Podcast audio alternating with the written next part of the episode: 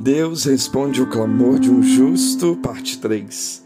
Clama a mim e responder-te-ei, e anunciar-te-ei coisas grandes e firmes que ainda não sabes. Jeremias 33, 3. Este clamor é o poder da intercessão.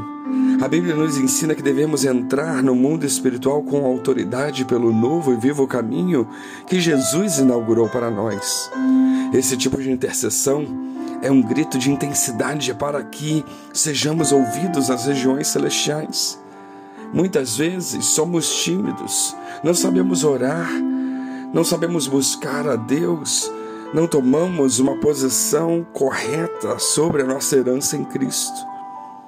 A intercessão abre os céus sobre nossa cabeça e traz uma bênção especial sobre nossa vida.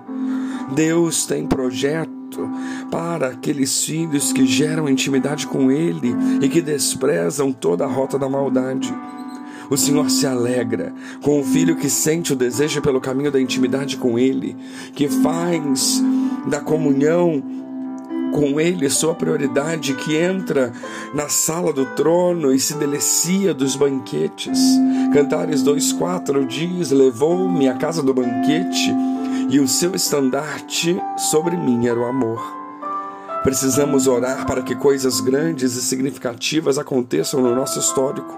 Somos construtores de histórias novas e a intercessão é a ferramenta para que milagres se manifestem em nossas vidas. Então, o que devemos fazer?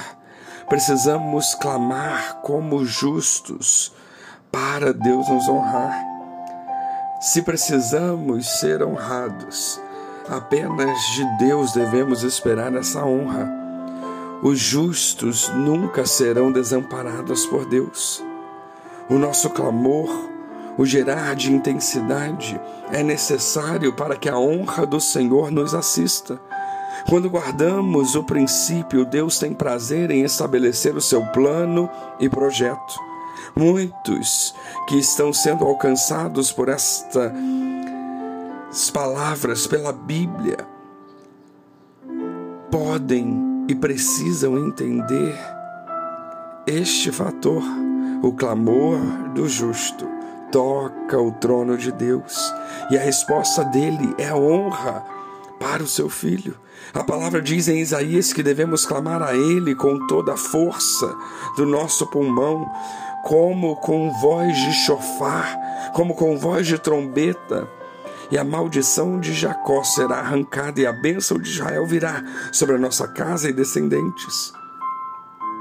E esse texto de Isaías também afirma que o nosso grito será ouvido nos céus, da presença do Senhor, e a nossa cura virá apressadamente.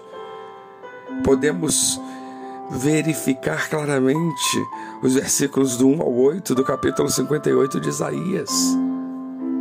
Somos uma geração de justos que aprendeu a gritar diante do Senhor, crédulos que Ele nos ouvirá e mudará a nossa sorte. Ele mesmo curará a nossa ferida, ligará as nossas enfermidades, encherá de alegria a nossa casa, romperá de glória a nossa história.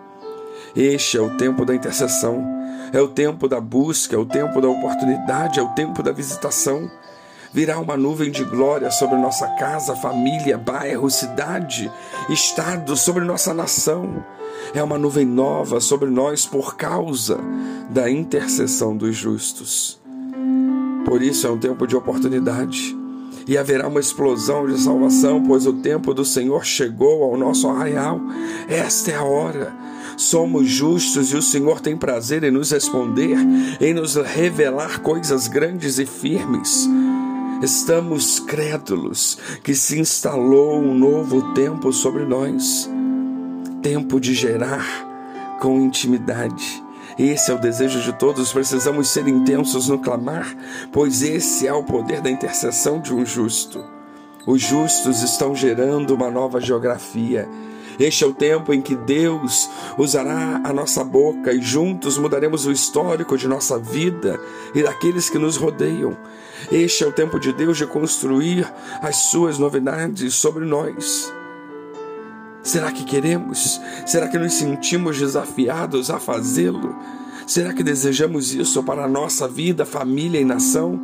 Então, como justos, entremos à presença do Senhor, entendamos o que Ele está nos dizendo, clama a mim e responder-te-ei, anunciar-te-ei coisas grandes e firmes que ainda não sabes. Se queremos saber, então gritemos, clamemos. Chegou a nossa hora. Geremos situações favoráveis através da intercessão. Pois é isso que Deus espera de nós. Que Deus nos abençoe.